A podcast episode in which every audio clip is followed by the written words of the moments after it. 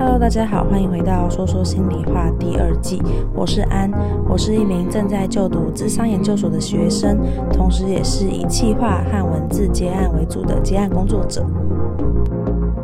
Hello，我是安。这一集的主题叫做“非典型女生”，非常特别，是由 SoundOn 和 New 新闻一起主办的。那还邀请了二十一个 Podcaster 一起串联，主要的主题呢，就是去。解放内心深处的非典型女孩，那每个人呈现的方式都会不一样，然后从非典型女生这个女权的议题下手去做一些不一样的发挥。妞新闻呢，它是一个女性的媒体平台，带来女生们想知道还不知道的奇闻妙事。s o n 也就是我现在的 hosting 平台，那我当时会选择。转到 SoundOn 上面，是因为那时候看到很多比较大咖的知名节目主持人有选择，同时他也是台湾本土的团队，也很感谢 SoundOn 邀请我参加这一次的串联计划。我今天要讲的主题是那些我们勇敢为自己做过的选择。那我之所以会想到这个主题啊，是因为决定把重点放在啊、我们每个人。在自己的生命历程中，就在自己成长的过程中，我们有没有做过什么事情是一个很勇敢的事件？那它也许并不一定是一个超级大的事件，假如说可能可能牺牲自己跳到水里面救别人一命啊之类这种，就是没有需要大到这种，而是回归到自己身上，然后去思考说二十几年的人生之中，有没有哪些时刻是。我很努力的去尝试跟打破框架，然后为自己争取，或者是为自己做过的一些很勇敢的事情。毕竟我也就是一个平凡人嘛，那我也是希望从一些小小的事件去肯定我们。这些做过的努力，也希望大家有机会也可以回看一下自己从小到大历程里面有没有什么事情是现在想来也是蛮不容易的，那还蛮值得肯定一下自己。那这一集呢，我会先讲几个我自己列出来，我我觉得我自己当时做出一些我觉得还蛮勇敢、蛮独立的事件，这个 list 可以给大家参考。当然，我觉得不止这些，这是我自己的有发生过，也想给大家，也想分享给大家的。第一个呢是自信的向别人介绍推荐自己，第二个是自己一个人旅游一次，第三个是自己一个人住，第四个是画出身体界限，挂号勇敢拒绝，第五个是主动追求喜欢的人，第六个是结束不适合的关系。好，那我等一下会一一的在。跟大家说一下这几个故事，因为它是真实发生过的。然后我想要跟大家聊聊，说我当时为什么会这么做，然后我我考虑了什么，跟这件事情的呃来龙去脉。这样好，那第一件事情呢，是因为其实我当时曾经看过一个数据，是说男生跟女生啊，在评估自己的表现的时候，有一个很大的差异，男生会普遍高估自己的表现。表现都是九十分好了，男女表现都九十分，然后男生可能就觉得我表现超棒的，我一定有九十九分，自我感觉良好这样。然后女生呢，可能一样也是九十分，可是女生就会自己评估，就会觉得说，哎，我好像应该只有八十或八十五分吧。双方的表现是一样的，但是却有这样很大的差异。嗯、呃，女生的自信普遍是比较不足的。那这当然可能跟社会有关系，可能社会对女生有很多的。比较严苛的一些审美，或者是一些外在的条件的标准，那这些标准可能都会容易让女生比较容易自我怀疑等等的。相信其实现在的女生，尤其我觉得我身边的一些年轻女性啊，长辈也有，我觉得大家都很努力的精进自己，也很愿意去学习跟充实自己，很有行动力。我觉得男生女生的能力应该是齐平的，然后能够做到的事情也都是一样的，甚至我相信有些女生甚至也可以做比男生更好。那在这样的状况下，女生却没有自信，向别人很骄傲地表达自己的长处，我觉得这是一件非常可惜的事情。说一下我自己的例子，因为我自己是一个很希望在事业上面或是工作上面有所表现的人，所以其实呃一直以来我都还算是蛮会包装自己的，可能跟自己是广告系出来也有关，做出一份比较能够自我凸显的履历啊，然后在面试的时候呢，也能够去分析完之后表达清楚自己的优势。这样，因为我今年的工作形态比较偏向是接案，那接案其实就更需要一个是很主动、很积极的去去跟一些公司争取，甚至开发一些机会。举例来说，呃，很多人在求职的时候啊，在看到一零四上面没有职缺的时候，他们就会觉得哦，好可惜哦，他没有开缺。可是我自己的方式会是，我会去寻找我喜欢的公司或是品牌。找到呃我喜欢的公司品牌的前提下，我去思考说我的专长可以怎么样去跟这家公司合作，或是可以帮助他们到哪里。自己就提一个 proposal，或者是自己就写一封自荐信、自我推荐的信件，发到那家公司里面，自我介绍完，然后提一下我过去的作品跟经历之后，再提说啊、我希望可以怎么样跟公司合作，不知道公司有没有这样子的机会跟需求，我就会把这封信件发出去。所以其实我并没有。一定要在一零四看到这个职缺，甚至他们可能从头到尾都不一定会有这样子的职缺或需求。可是我就是去问问看，因为我始终觉得只要问你就会有机会。那确实在这样子的过程之中。呃，我发信的大部分的公司，其实应该有超过八成的公司，就算没有给我 offer，他们也都会至少邀请我去他们的公司跟他们聊一聊。所以，当我这样自荐的时候，也许你就帮自己开了一条道路，让别人可以看见你。然后，甚至你做一些一般人不会做的事情，会让别人耳目一新，或者是会让别人对你印象深刻。那呃，我会觉得这些事件其实给了我一些还蛮成功的的一些 feedback，所以我后来也会持续的用这样的模式。然后也真的因为这样子的模式，在自己的接案的生涯之中也有一点受益，也会获得一些工作机会。所以我其实还蛮鼓励女生们都可以去试试看，主动去积极的。promote 自己，那这不是男生的专属，主动积极和有野心，我觉得男生女生都可以拥有。那或者是像有时候我们参加一些社群的时候，呃，有些人他们就很乐于去 share 一些自己的资讯和一些个人在做的事情。也许有些人会觉得他太 aggressive，或是太过积极，或是太过宣传，但是。也许也有些人会因为他这样的宣传而确实变成他的客户，或是变成他的合作伙伴。那大家可以去思考说，被某些人讨厌，但是同时获得了很好的合作机会，跟什么都没有，哪一个比较好？觉得这是一个很值得的投入。也许不一定一次就可以做的这么好，但是可以先试着看看介绍自己的时候讲多一点，因为我也看到很多人其实在自我介绍的时候会不好意思讲太多，或是他们就会直接带过说哦，我叫巴拉巴拉，嗯，就这样，就会比较可惜一点。好，那第二件事情呢，我要讲的是自己一个人旅游一次。我之所以会选这件事情，是因为其实我发现社会上还蛮多声音会觉得女生一个人出去出国玩啊，或者是一个人去旅游是危险的。那常常就会不管是父母或是亲朋好友，就会觉得啊，你怎么一个人出去啊？那你这样子好吗？就会接收到比较多质疑的声音。当然，我说的是相对于男生，就是男生一个人出国什么的，往往都相对来说不会被。这么的质疑，可是女生就会因为性别觉得哈，你这样很危险啊，你这样太冒险啦，可能会怎么样，可能会哪样？也许他们都是出自于担心或关心，但是某方面来说，当我们真的很想要去做这样的一个旅行或是一个尝试的时候，这些担心跟关心会不会对我们来说就变成一种限制了？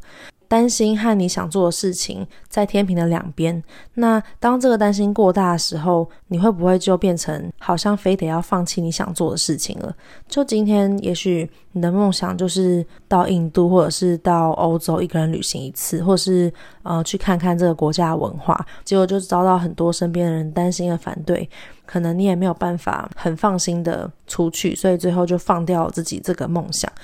我的想法是在面对这些声音的时候，因为我平常对于一些主流的价值会去思考说，那这个价值观是哪里来的？假如说，如果有一个人跟我说一个人去很危险，那我就会想问说，嗯，哪里危险？会出什么事情吗？你担心的是什么？那如果他说没有，就大家都这样说啊，然后新闻上说出去就会可能被强暴啊，或者是呃那边枪支泛滥啊什么之类的，那这个时候你可能就会知道说，哦，那他们资讯来源是新闻，新闻其实都是。播报一些比较少数跟极端的事件，所以也许他高估了这件事情的可能性。也许他觉得只要去，你可能就是八成就都会有机会被被杀死之类的，或是被抢劫之类的。但是有可能你在研究完数据之后，你发现其实根本就只有五趴或是一趴的人才遇到这样的事情。然后而且遇到这样事情的人，当然也也可能运气不好，然后也有可能是因为他们没有足够的准备，或是提防，或是足够的资源。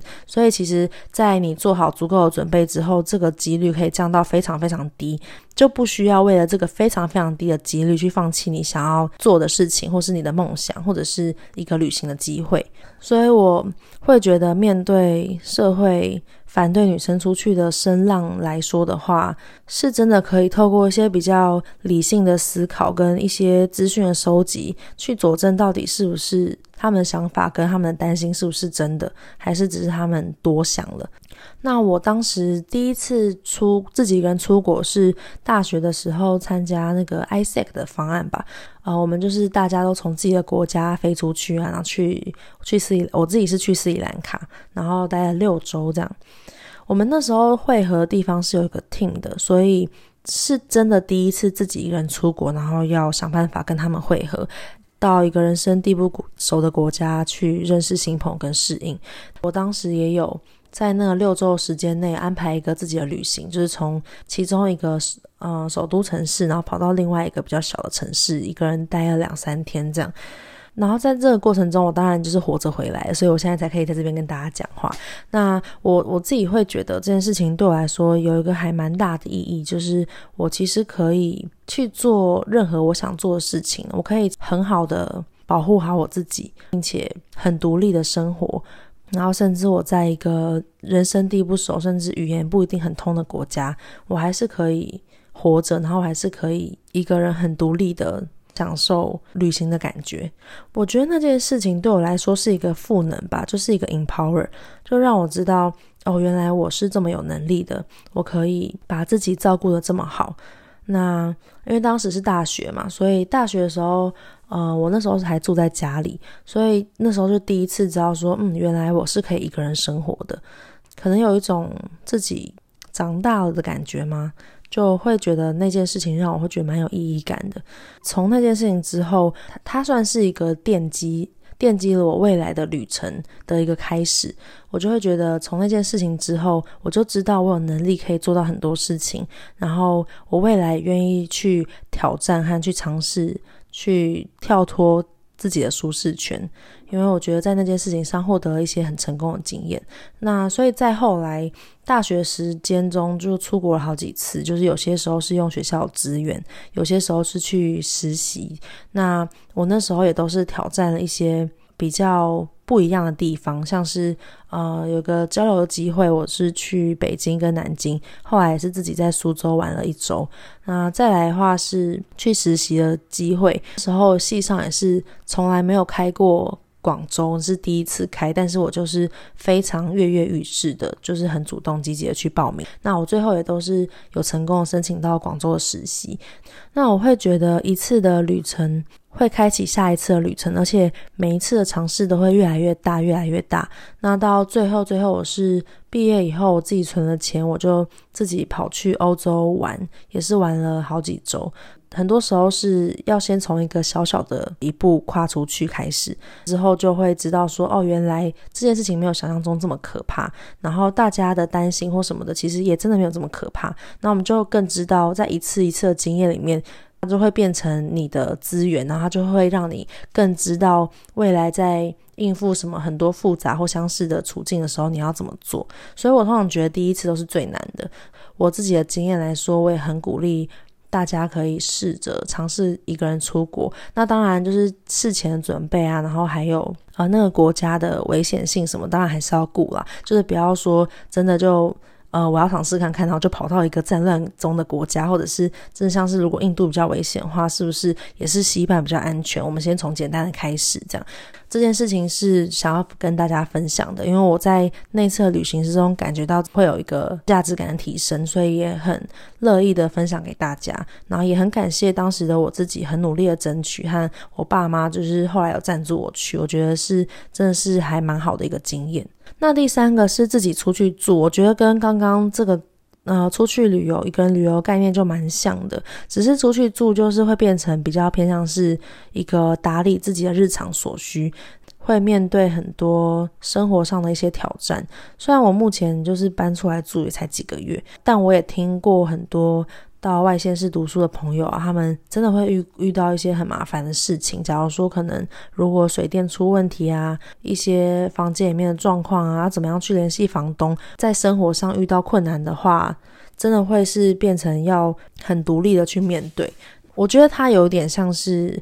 旅游的放大版或是拉长版，就是旅游时候会面对很多突发状况，那自己住也是，只是它就会变成一个更。更需要花更多时间与自己独处，然后忍受自己一个人的生活，但也可以享受到很多的空间感，让自己是真的跟爸妈比较有一个良善的空间。嗯，我觉得台湾人很难跟父母真正的分化，意思就是说，爸妈有时候其实也会想要紧抓着小孩，就不希望小孩就这么快独立，就是也是希望小孩子陪在自己身边啊，会担心说小孩子如果离开家，是不是就。呃，跟他的关系就会疏远啊，变淡，或者是呃，小孩就不爱自己之类的。所以我觉得很多华人的爸妈都喜欢把小孩子绑在身边，然后小孩子很大都还一直住在家里，然后可能就需要忍受很多父母一直介入自己的生活，这样自己出去住就一个人，然后你拥有一个很很大的空间。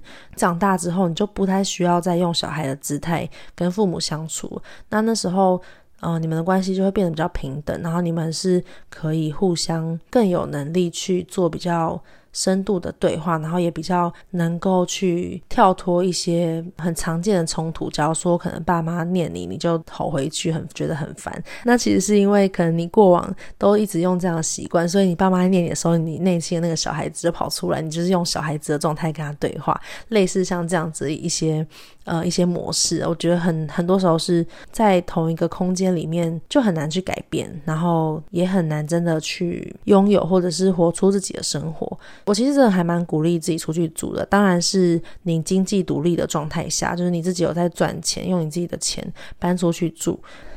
好，进入第四个，画出身体界限，勇敢拒绝。我觉得很重要，是在感情中，或是有时候在跟暧昧对象相处的时候，有时候有一些界限是。有点难拿捏的。假如说在暧暧昧阶段好了，不是很多人都会说，他就直接牵起我的手之类的。对方如果是你喜欢的人，他这样做你一定很开心。但是如果你并没有觉得你们的关系是可以到这种程度的，然后他就突然牵你的手，或者是他可能就做出一些比较亲密的行为，让你觉得不太舒服的时候，这种时候就要勇敢的、不怕尴尬的跟他说：“我觉得先不要，或是我觉得。”我不太喜欢这样，就是勇敢表达说你现在可以接受的范围在哪边，然后哪边是你觉得不 OK 的界限，这一定要说清楚。它没有那么简单，所以它会列在我的清单之中。我觉得要讲这件事情，很多人会觉得真的很尴尬，可能就默默觉得说好啊，就是下次就封锁他，或者是就忍耐一下就过。可是忍耐是不需要的，应该要为自己发声。然后担心尴尬这件事情其实是没关系的，就是尴尬是没关系的。然后比较重要的是你的身体的主权在你身上，所以你应该要拒绝。对，那呃，我知道这件事情很难，我自己也会觉得。在想象中，我都会觉得，我一定会拒绝啊！如果他怎么样对我怎么样的话，我一定会拒绝。但其实，在那个当下，尤其是又有一些关系比较复杂的关系存在的时候，假如说你们就暧昧一段时间啊，然后你就会去想说他会怎么想，他会觉得你会怎么想，就是那个关系是呃有一点感情基础，已经有一个关系存在的时候，要去说这件事情变得很难。那我自己当时曾经有表态过一件事情是我印象中是就是去参加一个 party，跟我朋友一起，那个 party 就是蛮多不认识的人，然后大家有时候就一起听着音乐跟音乐跳舞，这样跳一跳，跟我朋友就被被两个男生搭讪，然后被围住，这样。总之那两个男生就有点荒谬，那两个男生就一直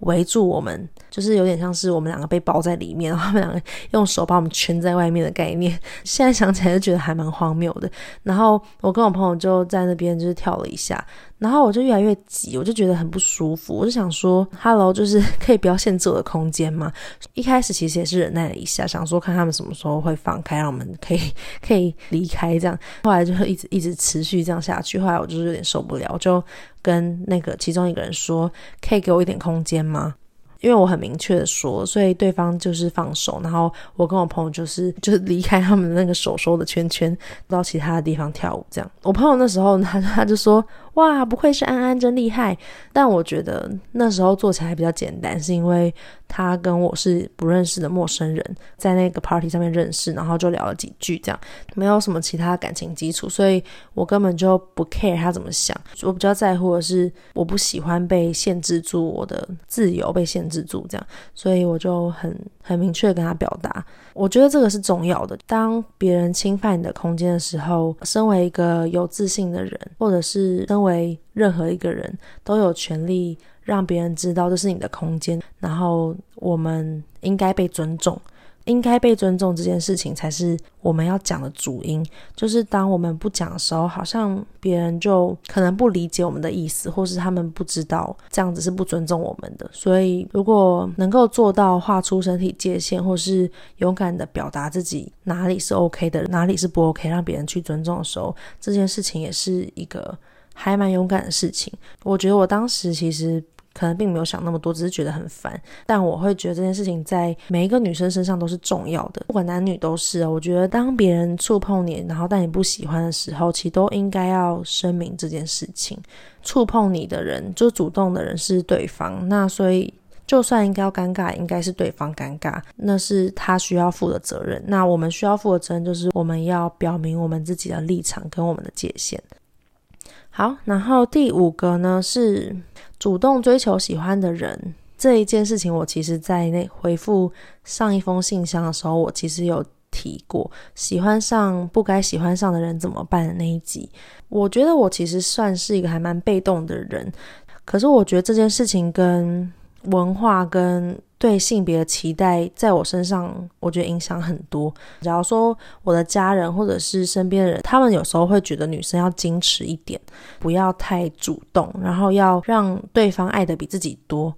但其实我就觉得这件事情很不公平吧？为什么身为女生好像就不能主动？然后为什么我们就只能成为一个被动的角色？同样对男生来说也很不公平啊！为什么男生就一定要主动？就是如果男生害羞的话，他们不能被动吗？还有一个词我也觉得很奇怪，就是女生去追男生就变成倒追，所以追这件事情就是意思就是 suppose 男生应该要追女生，所以女生追才是一个倒追的意思嘛，倒过来是女生追男生，所以我就觉得，诶，这这个观念。我会觉得这观念就很不平等啊！就是什么叫追跟倒追，就是差在性别，就有一个指示了某一个性别的主动性。我自己身上带有很多这些东西，其实我很批判，但是过去也都一直很难当一个主动的人。包括我跟我身边的朋友，我们可能默默喜欢一个人，暧昧的时候，我们就是顶多就丢一些很隐晦的球。可是我就我就我就觉得，觉得为什么喜欢就不能主动讲？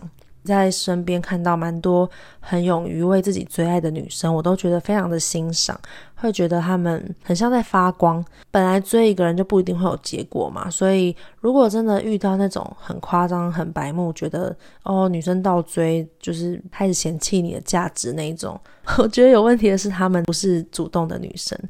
那在我身上，就是我是没有跟别人告白过啦，但是我当时是在跟。嗯，就是过去某一任前男友在暧昧的阶段的时候，在暧昧阶段的时候很困惑，就也会在想说，到底前阵子才收到一封信，就问我说，到底暧昧阶段要怎么界定？每天讲电话是暧昧吗？什么的？然后我自己我自己也觉得，我在暧昧关系的时候，我也会觉得是不知道到底是只有我自己这样觉得，还是双方觉得。如果不问的话，好像只会在双方内心各自阐述。所以我后来就是做比较主动的事情，就是我是直接问他。内心就是会觉得说，干嘛不直接问？可是要问也是一个主动的行为，所以也很需要勇气。所以当时就是我做过最主动的事情，在这件事情上，我还跟我朋友演练了非常久。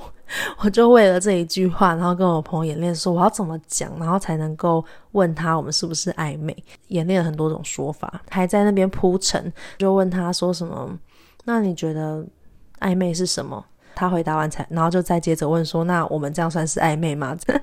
就是做了一个铺陈，然后鼓起十足的勇气讲。但这件事情就是当下真的超级难，然后超级紧张，害怕丢脸或害怕被拒绝。可是做完这件事情之后，当然对方是给我肯定的回复啊。然后但做完之后，他就变成了我的一个故事，或者是一个呃人生里程碑吧。就会觉得哇，当时。我真的很勇敢的去厘清我们的关系是什么，因为这样我们最后有好的发展，然后有一段很珍贵的关系在我们之中。因为当时就觉得有点冷掉了，就觉得搞不好我不问，我们就各自就散会了这样子。所以对我来说，我觉得这件事情也是我觉得很很棒的事情。然后如果你们是都愿意主动去追求喜欢的人的女生，我也觉得你们超棒超勇敢，你们真的应该好好肯定自己。那最后一个是，呃，前面是提到主动追求嘛，那我最后想要讲的是结束一段不适合的关系。我觉得主动追求跟主动结束，这都是一个很难的一件事情。同样就是回回应到女生常常都是属于一个被动的状态，主动做出这些很艰难的选择都是非常需要勇气的。在我的过去几任男朋友分手的时候，都是我提分手，但我当下其实并不是不爱他们，只是我觉得可能有很多的争吵，或是有很多不适合的地方，或是有很多的委屈，或是沟通无效，才会决定要做出分手这个决定。其中一个分手的原因是我跟他的成长背景跟对彼此跟对另一半的期待都太不一样了，然后甚至我觉得。他期待的另一半也不会是我的样子，他是比较传统的人，然后他期待一个可能比较比较贤惠嘛，或是比较乖的一个女生，我就会觉得他好像并不是爱我这个人的全部，然后而是期待我变成另外一种人的样子。然后当然我们还是喜欢对方，喜欢对方的相处，可是就到后来很多争执啊，很多价值观意见不合，就会知道其实我们真的非常非常不适合。那当然就是结束的时候还是很难过。以前就会单纯的时候就会觉得有爱为什么不能继续啊什么什么的，那理智上知道，因为理智上就觉得差异太大了，最后呢就做出分手这个决定。现在看起来就会觉得，虽然当时很难过，然后感性上面很舍不得，可是其实这个决定是非常正确的。那我也在跟他分手之后，后续遇到几个我觉得还不错的男朋友，在后续的恋爱中，就是也会比较让我知道。什么样叫做真正的被爱跟被接纳的感觉？主动断掉一段关系，其实需要非常非常多的力气。然后，也许那个动力是要累积很久的愤怒，或是累积很久的失望，才有办法做出这个决定。当然，还有一些理性的考量啦。因为我知道有些人是宁愿选择在一段伤害自己的关系里面，也不愿意离开的。我并没有觉得。哪样是更好的？只是在我自己身上，我就会觉得，我宁可让自己少受伤一点，结束掉这段关系。虽然会难过，但是我为我自己的后续未来着想，所以我为自己的选择负责，去割舍掉一段断掉以后会让我难过一时，可是却是对未来的我比较好的的一个关系。我不知道，我就觉得当时每一次分手，就都是一个非常非常勇敢的行为。想清楚之后，去为自己负责，拿回自己的责任，因为就知道说这是自己的选择。然后在失恋的过程中，就是一段不断为自己负责的旅途。因为当时选择了分手，所以分手之后有多难过什么的，这都是自己需要负责的。然后努力的尝试不去怪罪对方，不要一直觉得说我们都会我们会分手。都是因为他太传统了，然后他一直在 push 我，然后他一直在跟我吵架，但是其实是我决定分手的，所以我我觉得我要把我的责任拿回来，那这才是一个比较成熟的态度，然后为自己负责的态度。虽然这很难过，可是我就是要面对，在那几段的过程中学到这些事情吧，这是我很希望肯定自己的。一些行为。因为在这个过程中，我其实也看到我自己的成长。我知道，就是去怪罪别人比较简单，然后我也知道留在关系里面可能比断掉更容易，但我还是去选择做比较艰难的选择。也因为那时候这么的坚持，或是那时候这么的勇敢，所以我可以成为我现在的自己，过我现在很好、很充实的生活。所以我其实都很感谢过去那些时刻自己做的这些选择。那今天的内容呢，就到这边。有什么想法都欢迎跟我说。然后最近我其实有办脸书跟 IG IG 目前 followers 有超过五百个，然后有一些人会就是私讯我一些内容，但我觉得比较偏向故事的部分，还是希望大家可以直接到心里话信箱里面写上去，然后有机会的话我就可以读出来，因为我在 IG 上面比较不会太仔细的回复一些私人的讯息，在 Facebook 上面也是，就 Facebook 上面会比较多一些比较长篇的内容或是一些活动的资讯，所以。欢迎大家两边都可以追踪哦，也邀请大家就是喜欢的各位可以帮我按赞或是分享给朋友，希望有机会可以让更多人可以听到。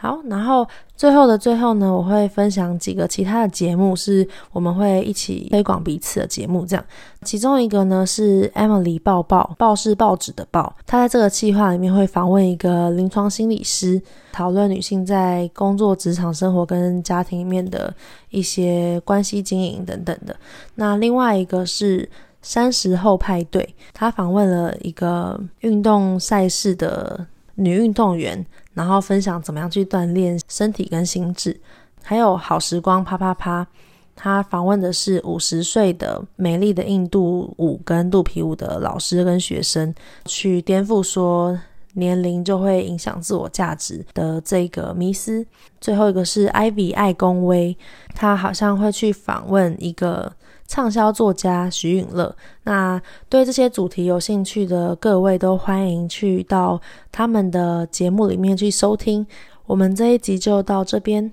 下次再见，拜拜。